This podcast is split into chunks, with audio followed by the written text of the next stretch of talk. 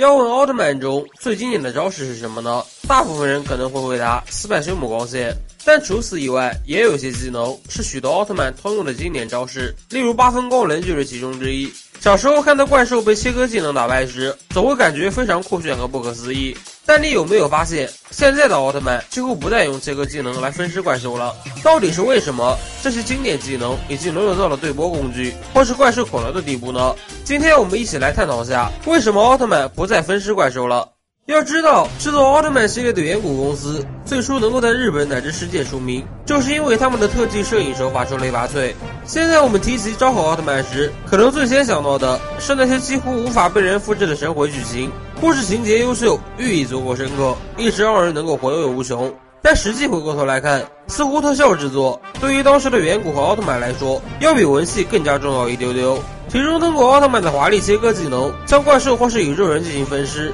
为是远古炫技的绝佳选择之一。光学合成特效加上物理模型破坏，两者组合出来的逼真效果，堪称 best match。当然，这种疯狂的炫技操作背后，也一定离不开资金的支持。因此，我们可以注意到，奥特曼系列的第一个切割类必杀技——初代奥特曼的八分光轮，一直到剧情中期第十六话时，才首次正式在电视荧幕上出现。至于这个技能的切割表现方式也非常简单，就是奥特曼挥动双手，像丢铁饼一样向外掷出，竟然像一个巴尔坦星人的微缩模型，从天灵盖砍到裤裆中间一分为二。好像现在指导起来也没什么难度，几乎有手就能画。但就这样一个现在看起来平平无奇的技能，在当时初代奥特曼 TV 中仅仅出现了六画，总共八次而已，并在实战使用过程中只有十六画和二十五话，一共三次对敌人造成有效伤害，其余均被敌人格挡或者直接破解。更多时候，初代会用多种类似 Special 光线传统光线技能进行战斗的收尾，甚至有时直接用拳脚格斗技就能轻松解决战斗。